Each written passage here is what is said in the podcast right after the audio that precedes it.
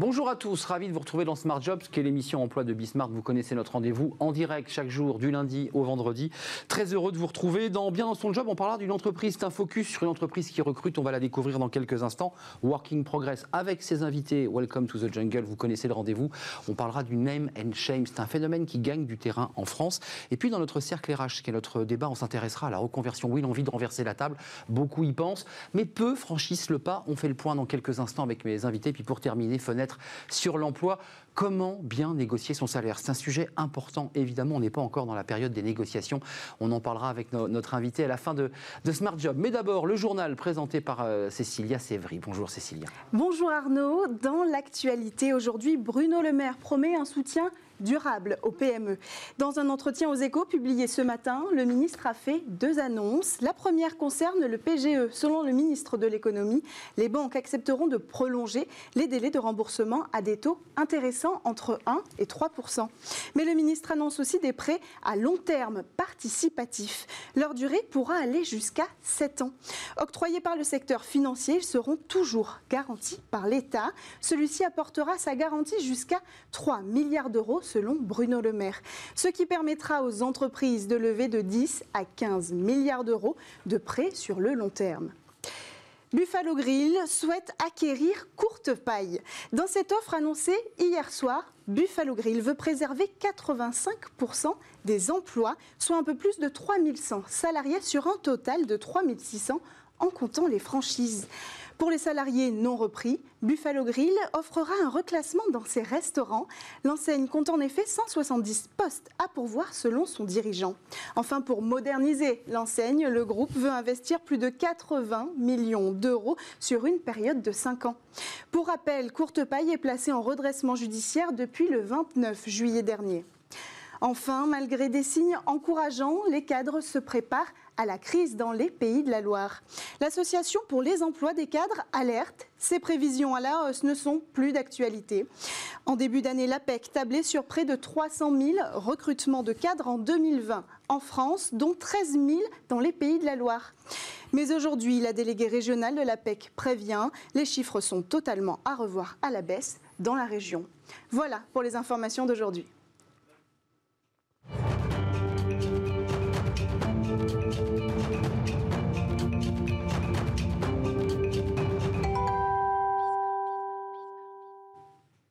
Bien dans son job avec euh, de l'espoir, dans un climat, dans une rentrée un peu particulière, il y a des entreprises qui recrutent. Sandrine Monnier, merci d'être avec nous.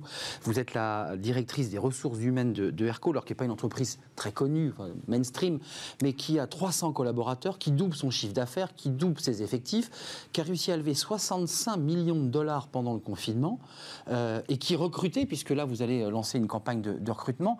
D'abord, avant de parler de votre success story, Comment vous avez traversé, vous, ce confinement en tant que DRH Parce que c'est vrai que vous avez le sourire, l'entreprise va bien, mais il a quand même fallu la traverser, cette épreuve. Alors le confinement a été une épreuve pour les collaborateurs, pour les DRH, pour les entreprises. Et nous, nous sommes une entreprise de B2B, puisque Aircall euh, distribue euh, une solution 100% cloud, donc un logiciel aux entreprises.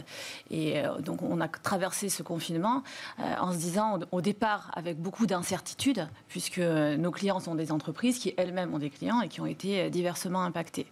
Donc au tout début du confinement, déjà, on a réagi assez rapidement en se disant il faut protéger les équipes. donc, ça commence par les équipes. Ça commence par les équipes, protéger les équipes d'un côté et continuer à créer de l'engagement puisque quand on est dans une société qui grandit, il y a beaucoup à faire. On crée des process d'ailleurs, grandit très vite.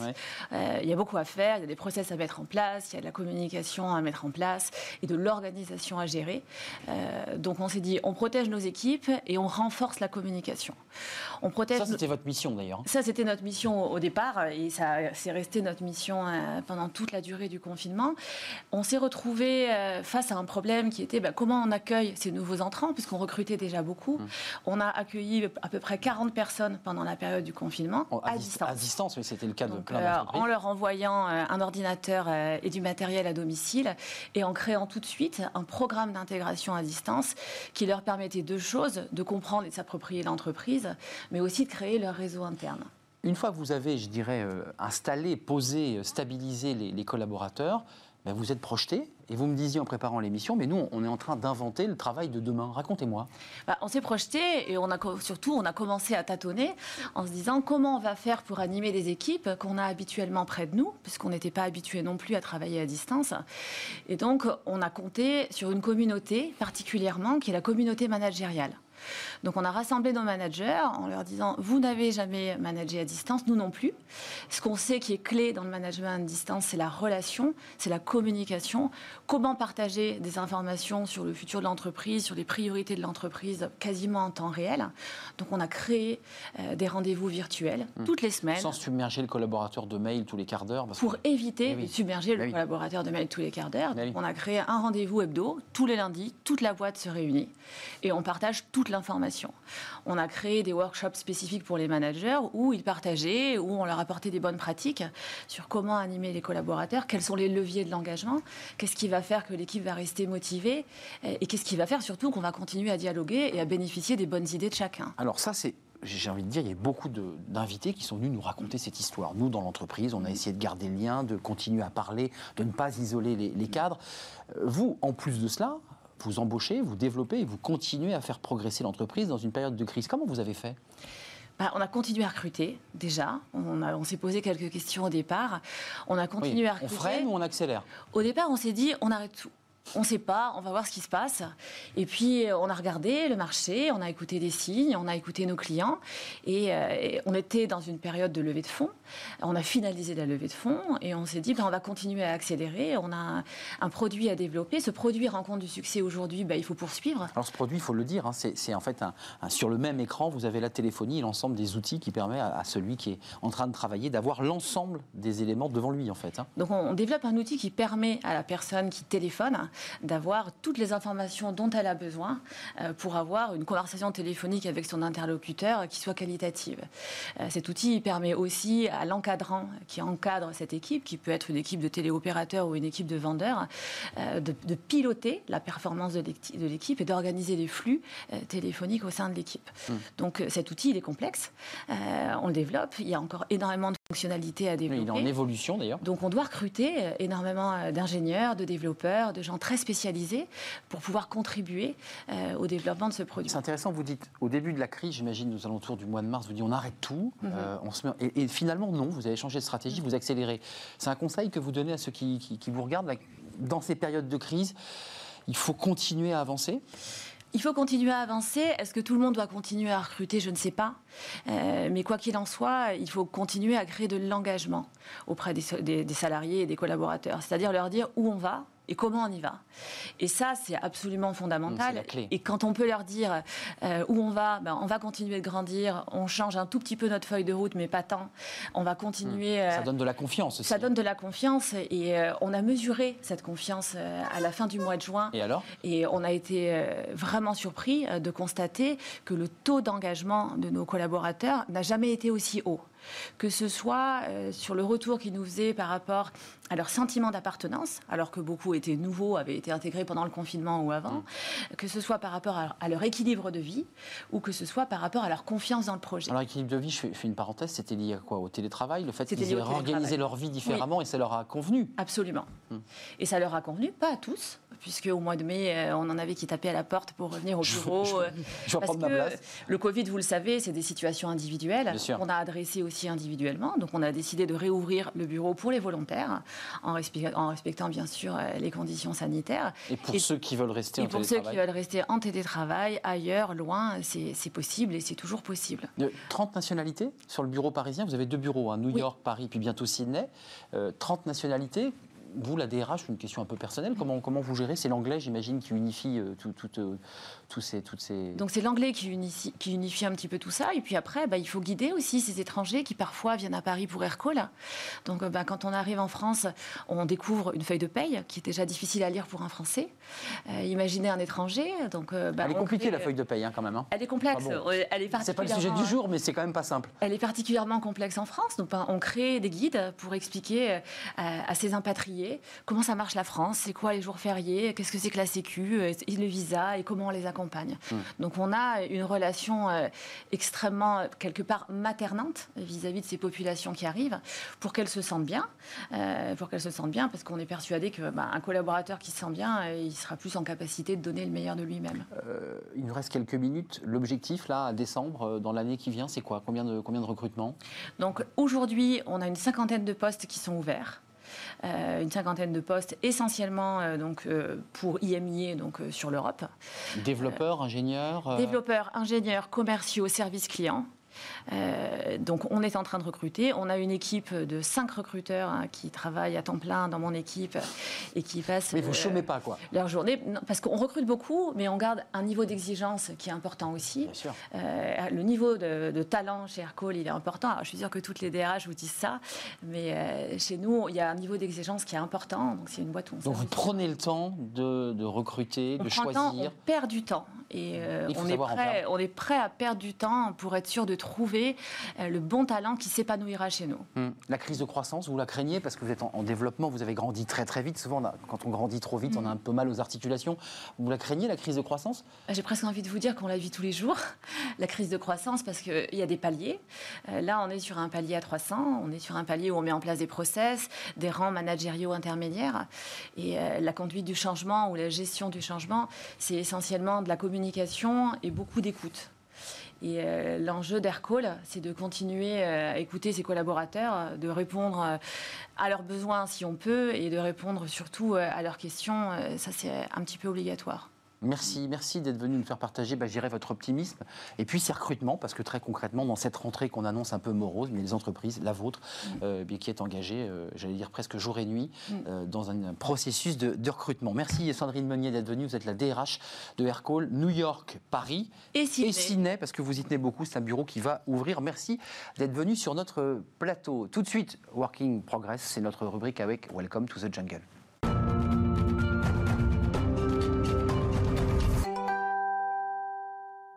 Working Progress avec Welcome to the Jungle et Marie Ouvrard qui est avec nous aujourd'hui, comme hier d'ailleurs. Bonjour Marie. Bonjour. Euh, alors c'est un anglicisme, j'aime pas trop utiliser ces mots, mais c'est le mot utilisé dans le vocabulaire, name and shame.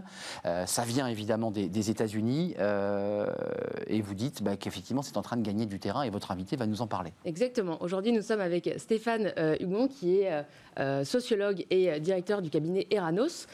et donc on va parler du name and shame. Donc pour, le, pour petit rappel, euh, c'est une pratique qui consiste donc à dénoncer certaines pratiques euh, des entreprises. Donc ça peut être en termes de harcèlement, retard de paiement, c'est de l'outing, hein, pour utiliser un autre mot anglais. Exactement. Donc c'est quand le gouvernement ou les salariés dénoncent euh, ces pratiques-là auprès du grand public. Peut-être que vous pouvez nous expliquer un petit peu pourquoi est-ce que cette pratique anglo-saxonne est en train de gagner du terrain un peu en France ces derniers mois et ces dernières années? Alors ce qui est bien avec le name and shame, c'est comme c'est un anglicisme, ah on peut y mettre à peu près ce qu'on veut. Oui, c'est ça. donc globalement en France, euh, c'est un phénomène qui est euh, la conséquence d'une transformation qui est à la fois culturelle, qui est à la fois économique, digitale, et qui fait qu'une entreprise, une marque précisément, peut être euh, exposée elle doit être exposée et elle est, disons, on l'enjoint à s'expliquer de quelque chose qu'on lui reproche. Donc c'est quelque chose d'extrêmement violent. Hein. Hmm. Si je me mets, moi qui suis chef d'entreprise, on peut à n'importe quel moment avoir euh, un événement qui arrive de jour comme de nuit. Un tweet, un mail. Un tweet, ça va très vite. Et vous devez vous expliquer sur quelque chose qui, en général, est largement déformé et, en tout cas, livré à quelque chose qui est de l'ordre de l'interculturalité. Bon nombre d'entreprises qui ont été prises dans euh, le name and shame euh, étaient de bonne foi initialement et ont été prises dans des quiproquos, dans des phénomènes d'interculturalité, c'est-à-dire des gens ont compris quelque chose qui n'avait pas été émis par l'entreprise. Mm. Et pourquoi, du coup, cette pratique est de plus en plus euh, courante euh, aujourd'hui? Alors, Pourquoi est-ce que ça devient finalement naturel, presque normal de dénoncer euh, ces pratiques-là? C'est un rapport de pouvoir. C'est un rapport de pouvoir et c'est un rapport qui est nouveau qu'on voit entre l'entreprise et tout son écosystème. On le voit, euh, cette transformation entre l'entreprise et ses collaborateurs, entre ses entreprises et ses clients, mais également avec tout l'écosystème de l'entreprise. Euh, vous savez qu'il y avait un, quand on parle d'horizontalité, dont on a beaucoup parlé depuis euh, ces dernières années, c'est ces derniers mois que, ces derniers mois précisément, effectivement, c'est le moment où la compétence du client est supposée être la même que la compétence de l'entreprise et qu'il y a un rapport non pas de pédagogie, c'est-à-dire je sais ce qui est bon pour vous, moi, moi client, je peux vous dire. Et voilà, et moi client, je suis dépositaire à la fois d'une compétence et je vous enjoins, je vous oblige à prendre telle ou telle partie ou à minima à répondre d'une observation. Euh, Stéphane, d'un mot, ça, renvoie quand même à la class action. Je suis désolé de tous ces anglicismes, mais tout part de là. Et en France, on n'a pas ce système de class action. On peut s'unir euh, avec une pétition de millions de personnes pour faire basculer. Ou, on ne l'a pas, ça, en France. Alors, il y avait effectivement, je pense que vous avez complètement raison, c'est euh, le sentiment du secret, le sentiment de l'impunité et le sentiment de l'inaccessibilité des entreprises, ce qui a longtemps été le cas, qui a été transformé très largement ces dix dernières années, et en particulier ces derniers mois, avec les transformations, on va dire, culturelles, mais également la force du digital. Aujourd'hui, un tweet peut faire euh, bouger la cote d'une entreprise. Et du coup, justement, est-ce que ça peut avoir un impact? Est-ce que ça marche? Les, moments où le gouvernement ou des salariés dénoncent ces pratiques-là, est-ce que ça peut avoir un impact certain sur l'entreprise? Quand c'est le cas, hein, évidemment. Alors, bouge ou ça s'avère vrai, parce que c'est pas forcément toujours le cas. En, général, ça bouge. Alors, il y a plein de stratégies hein, de comment réagir. Ça fait bouger, oui. Ça fait bouger, bien évidemment. Euh, sauf que, euh, compte tenu, ça dépend des contextes, mais globalement, c'est très violent, mais c'est très éphémère. Hmm. Parce que la plupart du temps, quand il y a une affaire, euh, ça sature, euh, on va dire, l'attention. La, puis ça disparaît ensuite. Et puis ça disparaît. Voilà. Euh, globalement, si je vous disais quels sont les derniers name and shame que vous avez en tête, globalement, on les a oubliés. Voilà. Hmm. Donc ça veut dire que c'est très violent, c'est très puissant. Et une des stratégies de réponse, là encore, je me remets en chef d'entreprise, c'est soit de répondre immédiatement, soit de ne rien faire du tout. Dos rond, on laisse passer. Voilà. Hmm. Quels sont les exemples, par exemple, que vous avez, euh, que vous avez en tête? Je ne sais pas s'il y a, y a, eu euh, des, des, Je ne voudrais pas ranimer des name and shame qui s'étaient éteints. vous allez repasser sur Twitter dans quelques instants. C'est ça le problème. Non, mais globalement, il y a souvent des, comportements de collaborateurs d'entreprise euh, qui, dans un cadre privé, peuvent être ressentis comme une offense par certaines populations et qui sont décriés en tant que tels. Auquel cas, l'entreprise a tout intérêt à euh, faire amende honorable et dire oui, nous condamnons ce type de comportement et ça va à l'encontre des valeurs de l'entreprise. Je crois et que... on ostracise le collaborateur qui a, qui a fait le faux pas. Éventuellement, ou au moins on lui dit de, s'expliquer, pourquoi pas de, de, de, demander pardon, de s'expliquer. Il faut pas... Faut, faut, vous savez, il y, a le, il y, a le, fameux culture cancellation hein, qui, qui, existe puisqu'on en est au, ah, décidément. aux, anglicismes, qui est une manière, euh, quand on n'est pas d'accord avec quelqu'un, de le faire disparaître. Hmm. Alors ça, c'est quand même un peu dur. Moi, je suis plutôt d'une tradition du dialogue. Je pense que de toute manière, une entreprise a toujours intérêt à ouvrir le dialogue, hmm. à faire circuler la parole. Et montrer qu'elle se remet en question. J'ai vu que les ministres utilisaient cette technique du name and shame. Brune Poisson, qui n'est plus aujourd'hui ministre, mais aussi euh, Didier Guillaume, qui ne l'est plus à l'époque, c'était euh, l'entreprise, je suis prêt à dénoncer les entreprises qui ne trient pas leurs déchets. Mhm. C'est intéressant, ça, que le pouvoir politique utilise cette technique. C'est un, un moyen de pression. C'est un moyen de pression qui, euh, alors, qui, était toujours, hein, on dit que dans les stratégies de conflit, euh, euh, il y a deux types de, stratégies. Hein. La stratégie frontale, plutôt occidentale, hein, le jeu d'échecs, et la stratégie asiatique, stratégie de l'encerclement. Voilà. Donc le name and shame tel que vous l'évoquez, c'est plutôt une stratégie d'encerclement. Je pose le sujet sur la table et je vous oblige à répondre puisque l'ensemble des parties prenantes vont avoir un regard sur vous qui va être de plus en plus accusateur. Hmm. Est-ce que du coup, ça peut avoir de conséquences euh, positives euh, en faisant peut-être basculer un peu euh, les cartes et en ouvrant un peu la parole justement sur différents types de pratiques Ou justement, ben, le pendant, c'est que ça laisse peu de place peut-être à la présomption d'innocence et ben, peut-être à des cas qui s'avéraient... À la calomnie, pour ne pas le dire. Quoi. Exactement. Je pense que pour l'instant, on est encore, comme c'est un phénomène qui est assez récent, et j'allais dire, la maîtrise des techniques de tout l'écosystème du digital, malgré tout, est relativement récent. Donc je pense qu'on est encore dans une phase d'excès d'apprentissage. Je pense que derrière le name and shame, il faut peut-être abandonner l'anglicisme et retrouver tout simplement l'idée de l'écoute mutuelle. Voilà. L'idée de dénoncer quelque chose, on peut dénoncer quelque chose sans être vindicatif. On peut inviter une entreprise à prendre conscience d'un phénomène et à le corriger avec de la subtilité, de la diplomatie et de la douceur. Un dernier Namenchem, c'est Shepherd là, qui empêche les, pêcheurs de pêcher avec certains filets puisqu'ils prennent, prennent des dauphins dans leurs filets. Ils sont en train de faire une campagne terrible. Euh, et vous dites, là, dans ce cas de figure, il faudrait que Shepherd et l'association des pêcheurs se parlent. Ils s'assoient et ils discutent. C'est pas possible en fait. là, le cas est un peu particulier puisqu'il y a un rapport de force ah qui est totalement disproportionné. Et effectivement, le name and shame, c'est un peu la dernière carte dont on sait qu'elle est particulièrement enfin, incisive, hein, elle est particulièrement efficace. Violente. donc, violente. Mmh. Donc, c'est aussi une manière de, de, jouer dans l'écosystème quand toutes les autres méthodes n'ont pas, donné, pas donné suite. C'est l'ultime recours. C'est l'ultime recours. la class action, vous y croyez en France, d'un mot? Alors, en France, on a un imaginaire qui est très différent. Hein. On a un imaginaire de la, de la négociation mmh. et du conflit qui est très, très différent. Particulièrement, on aime bien, on, aime bien que ça se frite hein, en France. on aime le débat. Il y a un rituel de, il y a, un rituel du conflit hein, euh, euh, qui une scénographie du conflit. Exactement, une scénographie, il y a toute une théâtralité, etc. Euh, et surtout, par le conflit, on fait corps avec les autres. Donc c'est aussi une manière de se constituer. On l'a vu avec le conflit des gilets jaunes, sur lequel finalement sur les barricades, sur ces fameux ronds-points, ce que recherchaient les personnes qui étaient là, c'était pas tant euh, l'objet euh, de, la, de leur contestation, mais c'était le, sentiment fraternel, le sentiment participatif. Merci Stéphane Hugon, sociologue, dirigeant du cabinet de conseil Eranos. Euh, merci de nous avoir éclairé sur le name and shame. Et oui, on, on, utilise ce mot et on l'a beaucoup utilisé sur le plateau. On continue notre rubrique avec Travailler demain avec notre invité. Il est là. Travailler demain avec euh, Marie Ouvrard, toujours qui, m'accompagne dans cette euh, rubrique Working Progress. Euh, là, on, quitte le name and shame. Hein. On est mais quand même sur le numérique. C'est intéressant. C'est l'utilisation du numérique pour rendre service au plus près.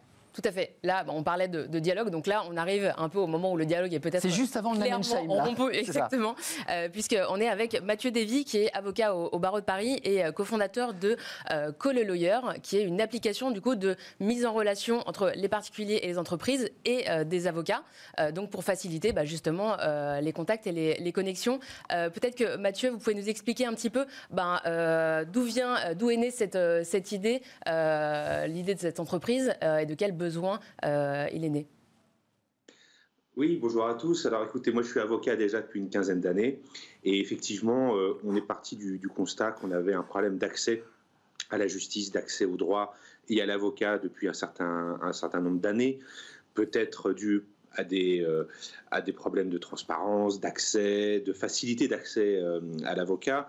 Et, on s'est dit que c'était un, vrai dommage puisque du coup, beaucoup de justiciables ne se défendent pas. Euh, ils ne font pas appel à nous alors que nous sommes les professionnels du conseil et de la consultation juridique. Donc on s'est dit, il faut qu'on peut-être qu'on se modernise, qu'on trouve un outil de simplificateur. Et c'est de là qu'est venu avec des amis et maintenant associés qui viennent du monde de l'entreprise, qui viennent du monde du digital, euh, qui m'ont dit il faut simplifier, il faut faire un circuit court entre euh, le, justiciable et l'avocat.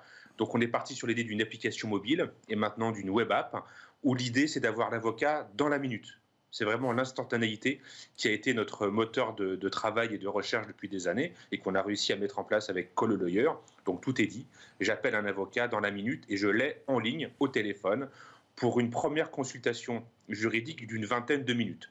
C'est là notre produit, ce qui permet d'avoir un produit d'appel peu cher, entre 20 et 30 euros pour ces fameuses 20 minutes, qui permet à tout particulier ou tout professionnel de poser la question de son choix à l'avocat compétent, puisqu'on est dans toutes les matières du droit et on a des avocats dans toute la France. Aujourd'hui, on a un réseau d'à peu près 1200 avocats et dans les 20 grandes matières du droit, ça va autant du droit du travail que du droit fiscal, euh, du droit aérien, enfin tout ce qui peut concerner le quotidien des Français, qu'ils soient particuliers, donc dans leur vie privée. Euh, ça peut concerner le, droit de la famille, le droit du travail, euh, que le droit des entrepreneurs, qui pour nous est un axe très important c'est-à-dire aider à la constitution d'une société, à savoir déposer une marque, à savoir créer ses premiers contrats, euh, à protéger euh, euh, son, objet. Donc, notamment dans le cadre de, dans le cadre de l'entreprise, quels sont les, sujets les plus, les plus traités? Vos, principales demandes, par exemple, on parlait du name and shame, mais des droits des salariés. Est-ce qu'il y a des sujets qui, pour vous, sont vraiment récurrents?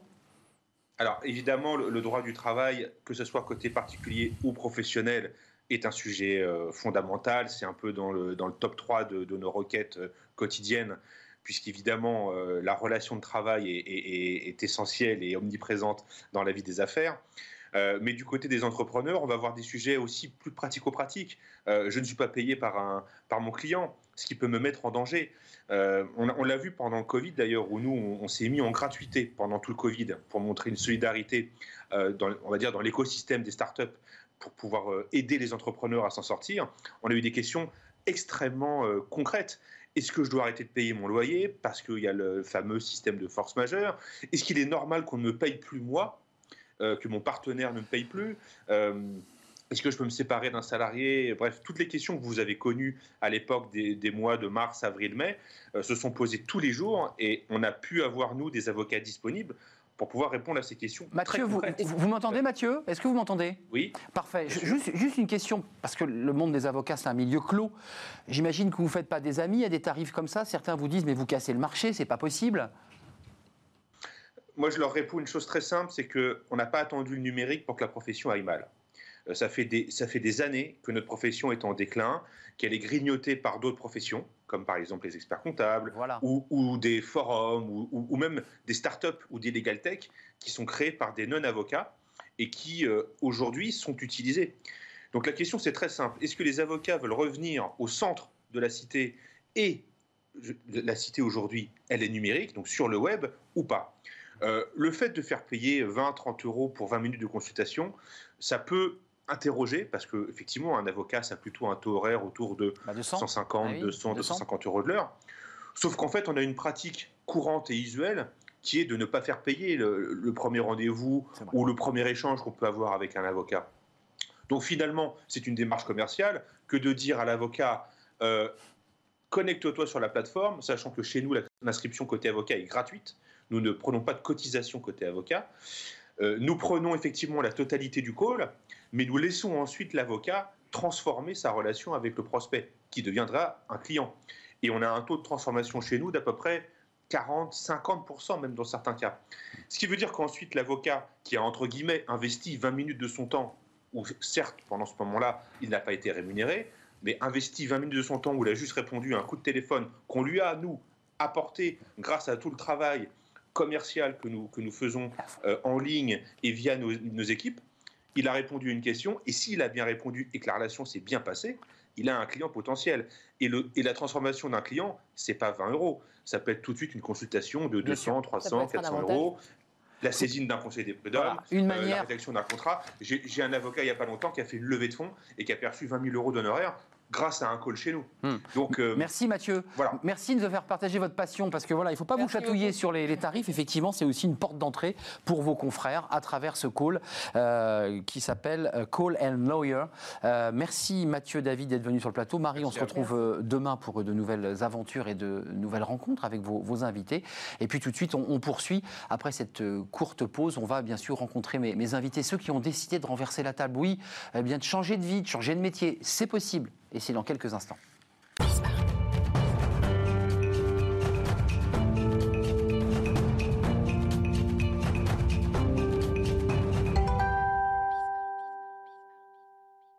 Notre cercle RH, le débat de Smart Job. Euh, on va parler de la reconversion. Alors la reconversion, c'est changer de métier. Quand on dit changer de métier, c'est changer de vie. Qui n'en a pas rêvé un jour? Ras-le-bol de mon boulot, j'en ai marre, je renverse la table et puis au moment de franchir le pas, on hésite un peu et on n'y va pas. On a sur ce plateau, on va en parler dans quelques instants, des invités qui, eux, ont changé de vie, ont franchi ce pas, ont décidé eh bien, de se lancer dans l'aventure. Euh, parfois c'est difficile, parfois c'est une réussite absolue. Euh, on commence par Marine Baumann-Luna. Merci d'être sur notre plateau. Alors, vous êtes cofondatrice de l'Impertinente. Euh, on en parlera de l'Impertinente parce que c'est une aventure aussi de couple. vous en parlez. Et vous en parlez dans votre livre, La vie professionnelle des poupées russes, édition du midi. Euh, j'ai lu les meilleures feuilles, euh, mais c'est bien écrit, c'est très enlevé. Et puis vous racontez aussi l'intérieur, ce qui se passe dans le cerveau de quelqu'un euh, qui est dans son entreprise, qui se sent humilié, qui arrive en pleurant dans sa voiture, qui n'en peut plus, qui appelle sa mère, qui en parle à son compagnon, puis qui un jour renverse la table. On en parle avec vous dans quelques instants. Gaël Dualgouette, merci d'être avec nous. vous êtes associé gérant du château de, des, à Huisseau-sur-Cosson. Je vous invite d'ailleurs à découvrir cette jolie petite ville de, de Sologne qui est pas très très loin de, Blois. Euh, vous étiez dirigeant de société, vous, d'une société de prothèses dentaires, et puis vous avez changé de vie, littéralement, avec ces, cette belle, ces bel établissement, euh, avec des chambres d'hôtes, des séminaires, donc changement de vie radical. Vous ne faites plus de prothèses avec cette petite molette pour tailler les, dents. Merci, vous nous raconterez votre euh, aventure. Et puis, avec nous, Alexandra Petit-Sig, merci d'être avec nous, parce que vous allez nous éclairer, peut-être donner envie à ceux qui nous regardent de se dire Bon, bah en fait, j'ai envie, mais il faut quand même le mode d'emploi. On va en parler. Vous êtes consultante en développement euh, professionnel à l'APEC, vous connaissez bien les, cadres, et on parlera de, quelques chiffres, parce qu'il y en a beaucoup qui veulent le faire, mais peu qui franchissent euh, le pas. Euh, vous le dites, Marine, je voudrais juste lire le début de votre, euh, extrait de votre livre. Celles et ceux qui ont franchi le pas vous le diront. Ils ont tous vécu ce fameux jour de trop, la goutte d'eau qui a fait déborder le vase. Appelez-le comme vous voulez, il aura toujours le même rôle, celui du déclencheur, du détonateur. Pour une nouvelle vie, en général, ça donne quelque chose du genre j'en peux plus de ces conneries je veux aller élever des chefs dans le Larzac. Alors vous, vous êtes parti dans le nord de la France. Oui, on n'a pas encore acheté dans le Larzac. C'est pas le Larzac encore. Racontez-moi ce processus qui a été pas si simple finalement de changer de vie. Vous étiez diplômé d'une grande école, euh, euh, vous aviez la, vie devant vous. Oui, puis j'en étais pas à ma première reconversion. En ah plus. Euh, immobilier pour finir et avant c'était design industriel, immobilier et puis après un salon de thé. Donc rien à voir. Avec poney. Non, mais c'est important de le dire, c'est un salon de thé avec des poneys, pas dans le salon de thé. Non, il n'y a pas de poney en vrai, c'est que, c'est que dans, la, dans nos têtes et dans la communication. Le jour de euh, trop, c'était, vous vous en souvenez?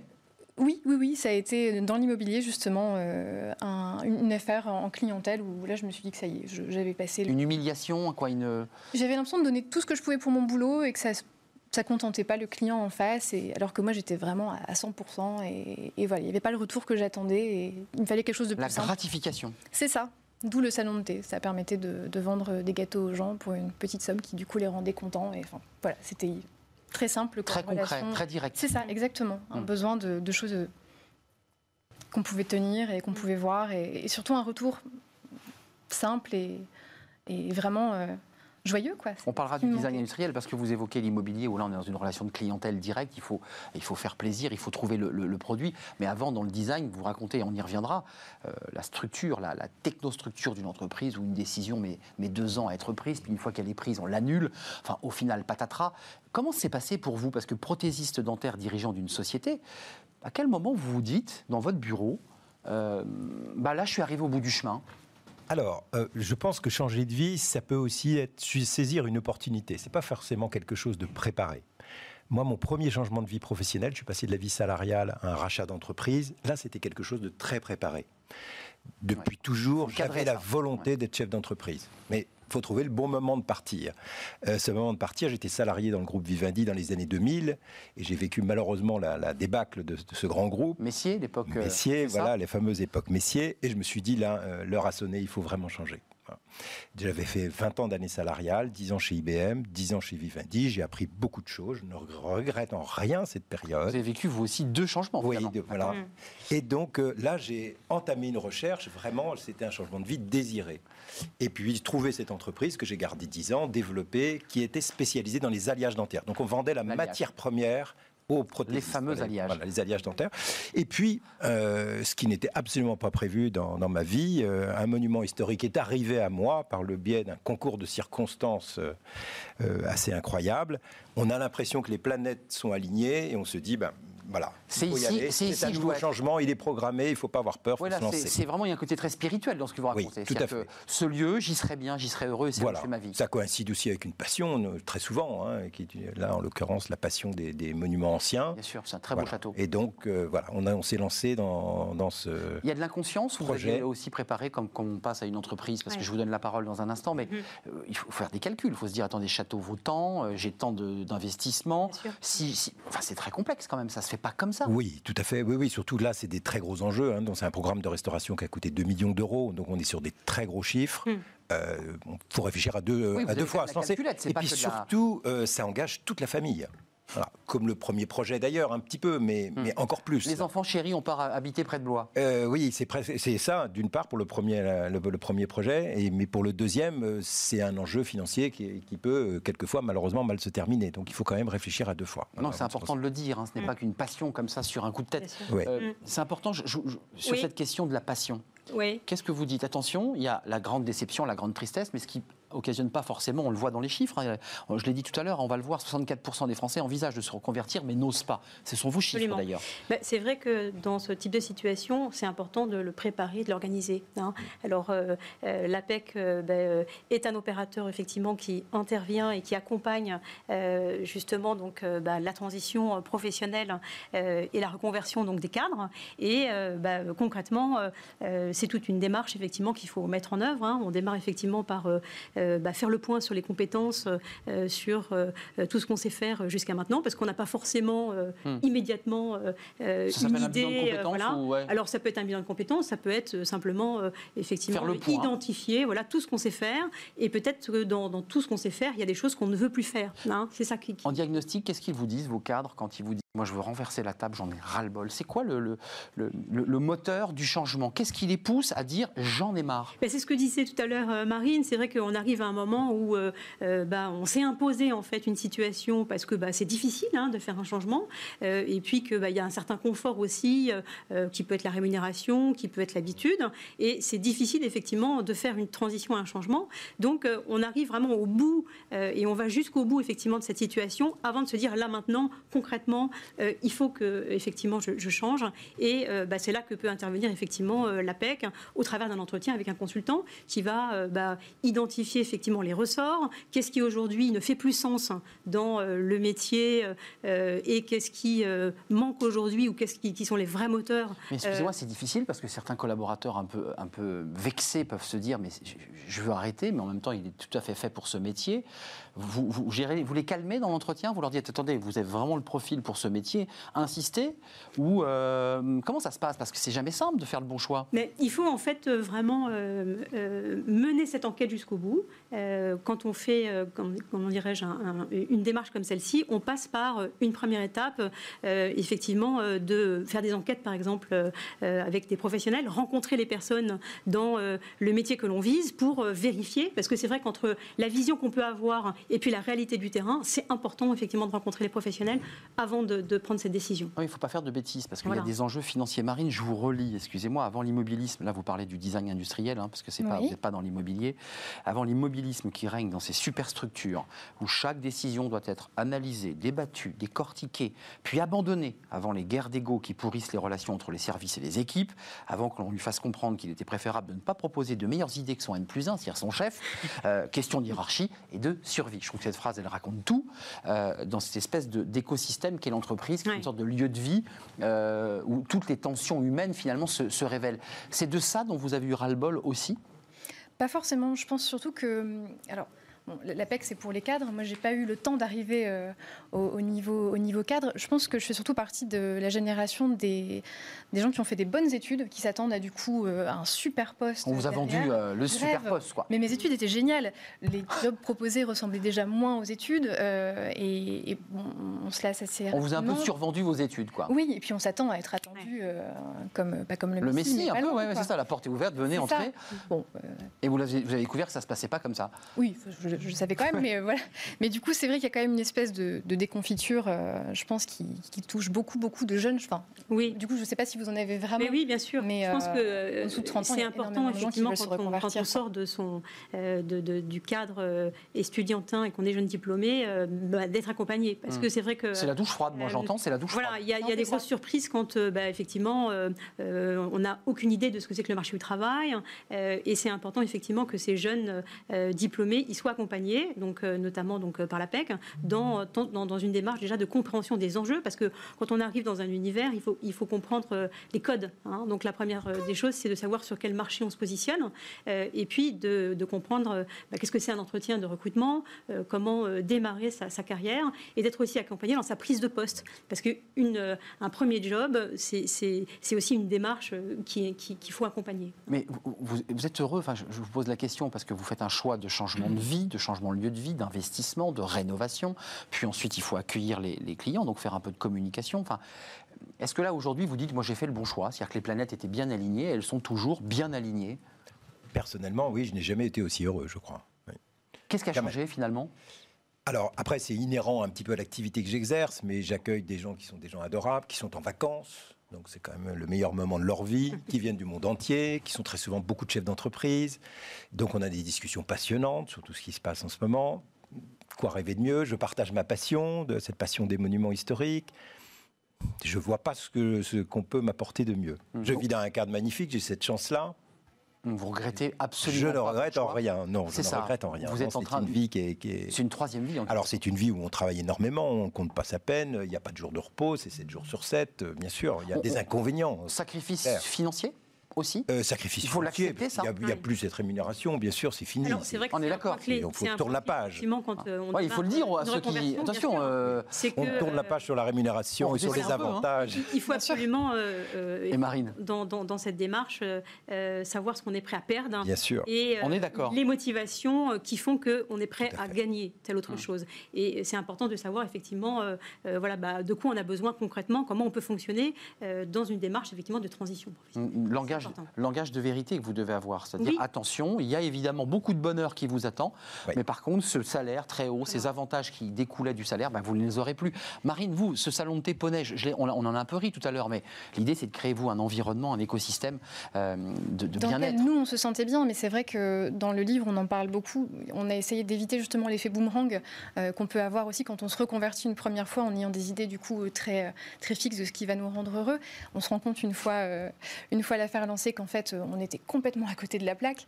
Et, Ah, on se et trompe coup, même sur le rêve qu'on s'était projeté. Bien sûr, bien D'accord. sûr. Ah oui. Et donc là, on se reprend un, un effet, vraiment un effet boomerang numéro 2. Mm. et c'est important, je pense, de bien préparer euh, sa reconversion parce qu'on a souvent une idée euh, très éloignée, finalement. En fait, un peu fantasmé, c'était notre titre d'ailleurs. Il y a une forme de fantasme. On se dit, ça va être Oui, tellement sûr. génial d'être dans la nature. Bien Si on découvre qu'il y a la neige, qu'il faut mettre les chaînes, que ça glisse sur la route, qu'il n'y a pas de Que commerce. tout n'est pas tout beau, tout rose et qu'il n'y a pas finalement de job de rêve. Euh, ça n'existe Donc le pas. job de rêve, c'est que- celui qu'on se crée, quoi, qu'on se fabrique, non? Ouais, c'est pour ça que le- le- la, la clé hein, euh, du succès, je pense, euh, dans, dans la reconversion, c'est vraiment de préparer soigneusement cette démarche, hein, justement pour dans l'échange, parce que c'est vrai que euh, dans cette relation qu'on peut avoir justement euh, dans cet accompagnement, on va poser des questions et le, le consultant va susciter aussi euh, d'autres questions, et c'est cet échange qui va permettre justement de, de pouvoir euh, vraiment identifier tous les points. J'allais oublier de vous poser la question. Ceux qui décident de se reconvertir sont des gens qui passent du salariat à quoi? À l'activité indépendante, à l'auto-entrepreneur, au TPE. Est-ce qu'il y a ce rapport quand même à l'idée de plus de hiérarchie, plus d'autorité je suis, je suis mon maître. Est-ce qu'il y a de ça dedans? Il y, a, il y a- il y a les deux, hein, mais c'est vrai que euh, moi, les cadres que j'accompagne, là, je pense à une personne que, que j'ai accompagnée qui était euh, dans l'audit financier et qui est arrivée vraiment à ce stade-là que vous avez euh, évoqué, où vraiment il n'en pouvait plus et où surtout. Métier difficile. euh, voilà, un métier dans lequel on Pression. demande toujours plus, beaucoup de pression. Le chiffre d'affaires, il faut toujours qu'il augmente. et au bout, d'un moment, vraiment, au bout d'un certain nombre d'années, on se demande vraiment voilà, pourquoi on est là et quel est le sens de cette activité. Et puis, bah, c'est au travers d'une réflexion et d'un échange que nous avons eu, euh, et bien qu'il m'a euh, parlé d'activités notamment extra-professionnelles euh, autour de la décoration, autour aussi de, de travaux dans la maison. Et bah, il en est venu à faire un CAP dans la beaucoup, plomberie, c'est ça, beaucoup de dans le chômage et la, et la climatisation. Et aujourd'hui, bah, il vit de cette activité. Ça lui permet d'avoir une qualité de vie vraiment différente et de pouvoir bah, voir ses enfants davantage. Et puis, il a construit, grâce aussi à ses compétences de, de, euh, de manager, euh, tout un réseau euh, autour de lui de professionnels pour pouvoir aller chercher plus de Parce qu'il avait évidemment, il- Voilà. il, il- il agrège, il implémente son, sa compétence Voilà, précédente. il y a une logique de transfert aussi de compétences qui vont être réutilisables dans, dans son métier d'aujourd'hui. je croisais un trader là qui a fait un CAP boulangerie. Il y a beaucoup de reconversions aussi dans les métiers de bouche, restauration, boulangerie. C'est c'est le secteur que vous avez choisi. Oui. Vous parliez des gâteaux tout à l'heure, tout ça paraît anodin, mais il y a quand même ce plaisir gustatif, il y a l'idée de donner du bonheur immédiat. Ça, ça c'est direct. choses simples, en fait, des choses Ouais. concrètes. Oui, je pense qu'il y a cette logique euh, vraiment qui est très prégnante, qu'il était d'ailleurs avant la crise, et euh, moi je, je constate qu'il est encore davantage maintenant, parce que c'est vrai que cette période de confinement euh, a permis à beaucoup de, de- de personnes justement d'avoir une réflexion approfondie euh, sur leur situation, parce qu'elles ont vécu par exemple une période de, de chômage euh, partiel, hein, donc bah, quid de mon avenir dans ce secteur, est-ce que je change de métier, est-ce que je change de secteur, et aussi donc bah, cette situation effectivement de télétravail a généré euh, bah, d'autres envies et une vision différente du métier. Ce, ce chiffre, 57% des cadres sont prêts à quitter euh, leur emploi de salarié pour d'autres formes d'emploi. Donc ça revient à dire qu'il y a quand même cette idée, en tout cas ce sont vos chiffres, qu'on a envie, on a envie de basculer. Vous, Marine, l'idée de lier les animaux, les gâteaux, l'environnement, comment est né ce, ce projet? Parce que votre compagnon, à l'époque, Oui. il est aussi impliqué dans cette aventure. Vous le racontez dans ce livre. Vous Oui, êtes deux dans cette histoire. On est deux et Il n'est euh, pas avec vous, mais euh, vous, vous pas vivez- caché, euh. Ouais, il n'est pas, pas caché sous le, sous, sous le, sous le plateau. Comment ça s'est passé? À la base, c'était une décision pour, pour moi. Finalement, il a bien voulu se lancer dans l'aventure avec moi et ça a pris une ampleur suffisamment grosse pour qu'en fait ça lui prenne un temps plein en plus d'un autre temps plein. Mais, euh, mais voilà, ça s'est fait. euh, En fait, on a, envie de faire, on a eu envie de faire un endroit où on aurait aimé aller. je crois que c'est un, peu comme, c'est un peu comme ce que vous avez fait.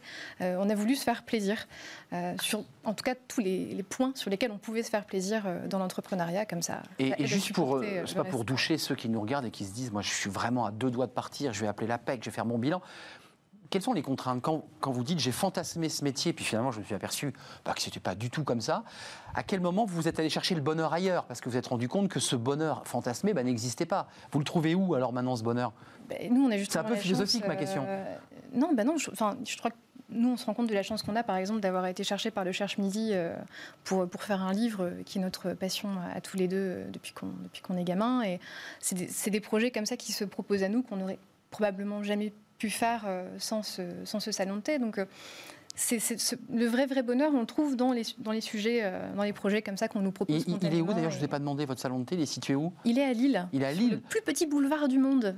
Ah oui Ouais, le boulevard Papin. Le boulevard Papin, en effet, que je, vois, très bien.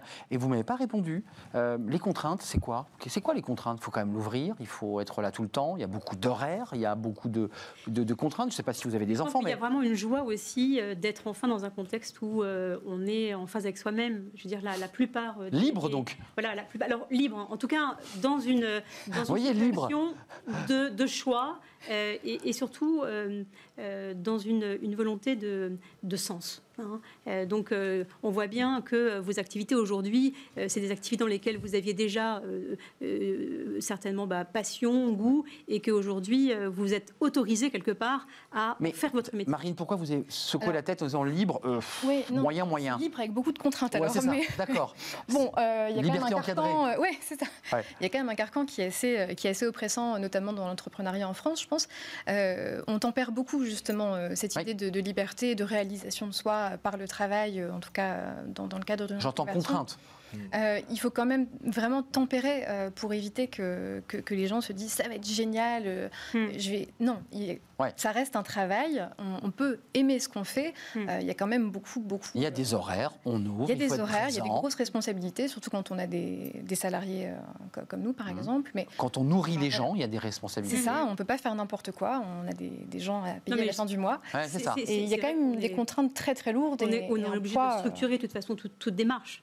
Euh, on ne peut pas effectivement euh, euh, partir dans une logique. Les chefs dans l'Arzac, ça a des contraintes aussi. De, rêve, voilà, on est soumis à une logique quand même économique. Mais ce, que je vois de positif, en tout cas, moi, chez les personnes que j'ai accompagnées, c'est qu'à chaque fois, au travers de cet échange, parfois un peu douloureux, parce que c'est difficile de prendre cette décision et d'être bah, dans cette, ce tiraillement entre une forme de sécurité qui rend malheureux et puis aller vers quelque chose où bah, on peut vraiment être dans la crainte. Hein c'est qu'il euh, y a une volonté vraiment d'accomplissement euh, et que cette volonté d'accomplissement, euh, elle est joyeuse. Après, évidemment, il faut qu'elle soit structurée, organisée, et notamment par un accompagnement. Alors l'accomplissement, on en parle beaucoup, nous, justement, dans le cahier d'exercice, qui aide justement les gens à... Dans les poupées russes Dans les poupées russes, à la fin, il y a un cahier d'exercice dans lequel les gens peuvent essayer de, de créer leur propre reconversion avant de venir vous voir.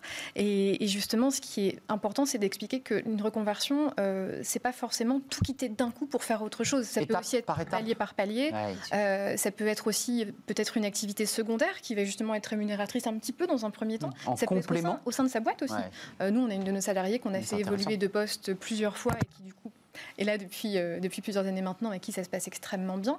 Euh, il y a vraiment... c'est pas une rupture nette, c'est ça. que vous dites. Hein, c'est ça, on n'est pas forcé de sauter. Euh, sauter que dans le vide avec un parachute dont on n'est pas certain qu'il s'ouvre. On peut commencer à plier son parachute, s'organiser et faire step by step. Vous avez fait ça ou vous avez tout rompu ouais, c'est ça. Première reconversion, j'ai par exemple fait la formation pour être chef d'entreprise et surtout pour rechercher une entreprise pendant mon, hmm. ma période salariale. D'abord pour la sécurité et ensuite vous valider mon projet, etc. Et, là, sur le deuxième changement de vie, parce que vous êtes, euh, vous, comme Marine, finalement, dans deux étapes, euh, comment vous êtes organisé là cette fois-ci? Alors là, c'était un petit peu compliqué, parce que c'est un, ah projet qui nécessitait de lourds moyens financiers, qui nécessitait la vente de la première entreprise. Et de fait. Elle-même faisait l'objet d'un changement professionnel. Donc, casse-tête. Donc, c'était un peu compliqué. Donc, euh, oh, la chance a voulu que cette entreprise se vende assez facilement, finalement. Et donc euh, l'affaire s'est faite, mais ça aurait pu être très compliqué. Vous aviez raison, alignement des, des Juste avant de nous quitter, euh, pour les cadres, parce que évidemment l'APEC ce sont les cadres, euh, ils poussent la porte de l'APEC, ils disent voilà, moi j'ai un projet de reconversion. Absolument. Et on, les prend en charge Absolument. Ça s'appelle le CEP, c'est un conseil donc en évolution professionnelle. Donc c'est un droit universel, c'est donc gratuit et c'est personnalisé.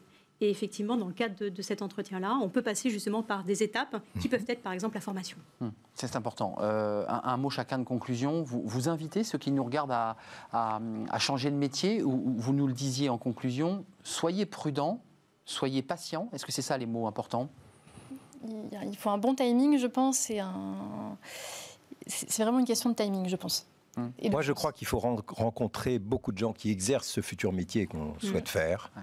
Euh, ne pas ce que vous avez fait Voilà, bien sûr, ne pas avoir de, trop d'idées de vouloir tout révolutionner. Déjà essayer de faire dans la moyenne de ce qui se fait, et puis après d'avoir un deuxième changement où on va faire évoluer le modèle, mais pas tout faire en même temps. C'est ce que, j'évoquais dans les enquêtes métiers. C'est mm. absolument indispensable euh, voilà, de, pouvoir rencontrer les professionnels qui sont dans le métier pour avoir une idée juste des situations. On a trop tendance, parce qu'on a un œil neuf, à se dire on va révolutionner les choses, on va faire quelque chose de fondamentalement différent. C'est le propre de la nature humaine, si je peux me permettre. On peut se le garder pour la suite. On va tout casser. Il faut aller d'abord passer la première étape. Ouais, c'est ça, vous aviez ce sentiment-là aussi, malgré votre jeunesse, de dire mais je vais tout casser, je vais tout révolutionner. Non, vous étiez plus prudente quand vous avez démarré le projet initial? Ah non, non, non. Non, une sorte de folie de, on va tout casser. Non, non, on ne s'était pas dit qu'on allait tout casser, on a fait comme on voulait, c'est tout. Mais sans se poser de, questions de ce qui se faisait ou pas, en vrai. L'impertinence sur le boulevard Papin. L'impertinente, L'impertinente sur le boulevard Papin à Lille. Oui, pardon Marine. Euh, merci d'être venue, Alexandra Potissing, pour l'APEC, de nous avoir éclairé sur gérer les méthodologies et la manière dont on peut bah, concrètement le faire. Et puis Gaëlle euh, Dualgouette, vous êtes associée gérante de ce château euh, à Huisseau-sur-Cosson, le château des, château des Et euh, Chambre d'eau. Chambre euh, voilà, c'est un très bel endroit à découvrir. Je passerai. Je, Avec un grand plaisir. Très, loin. Euh, merci d'être venu sur le, cercle RH. On termine par notre rubrique. Alors on va parler emploi et, on va essayer d'apprendre ben, un, un truc très compliqué comment négocier son salaire? On en parle dans Fenêtre sur l'emploi.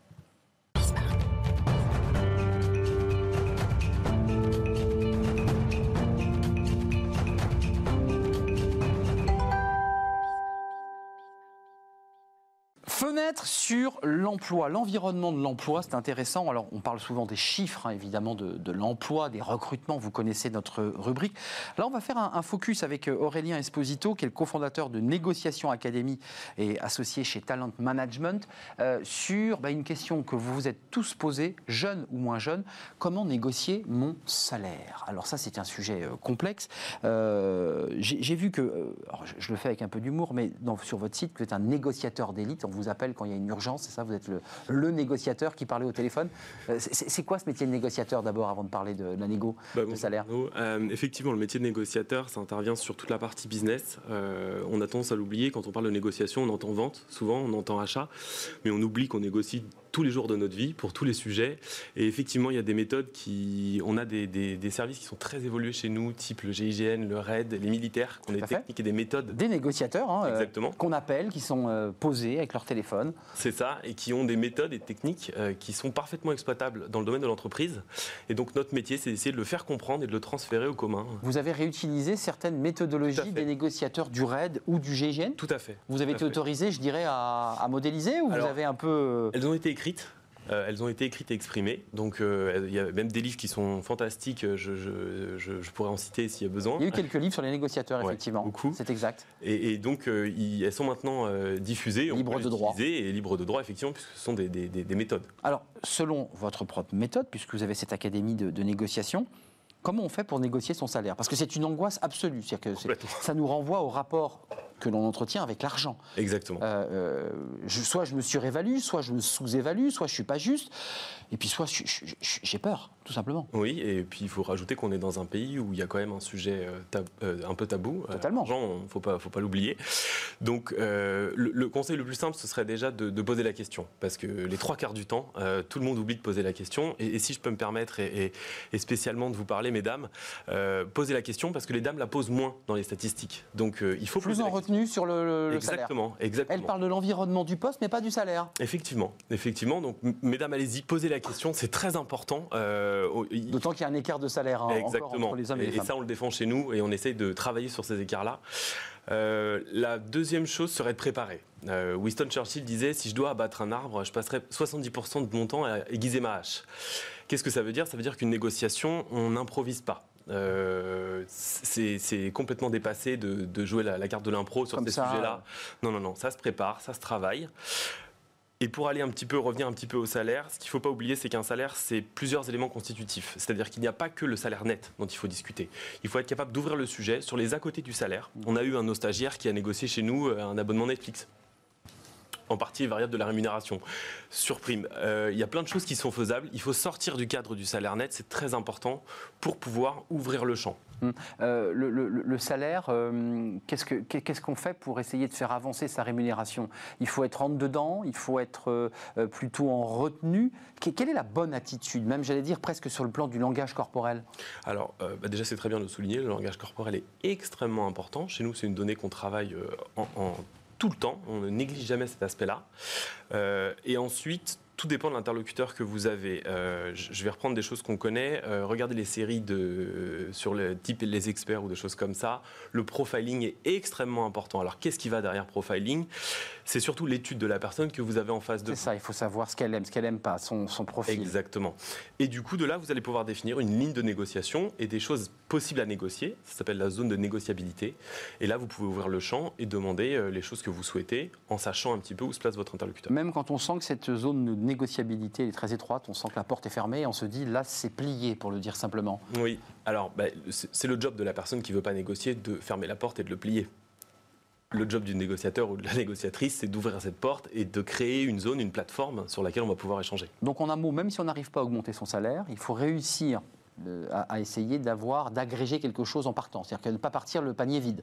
jamais. Alors, une, des règles qui est une des plus importantes en négociation, c'est que ne, on n'accepte pas le refus. On essaye toujours de trouver une porte de sortie qui nous permettra de réouvrir sur autre chose par la suite. Puisqu'une hmm. négociation ne s'arrête pas forcément au moment où on stoppe la discussion. Avant de nous quitter, j'ai vu sur votre site, encore une fois, parce que vous savez, je, suis allé me pencher sur votre académie, que je trouve passionnante. Manœuvre dolosive, ça veut dire quoi en 20 secondes?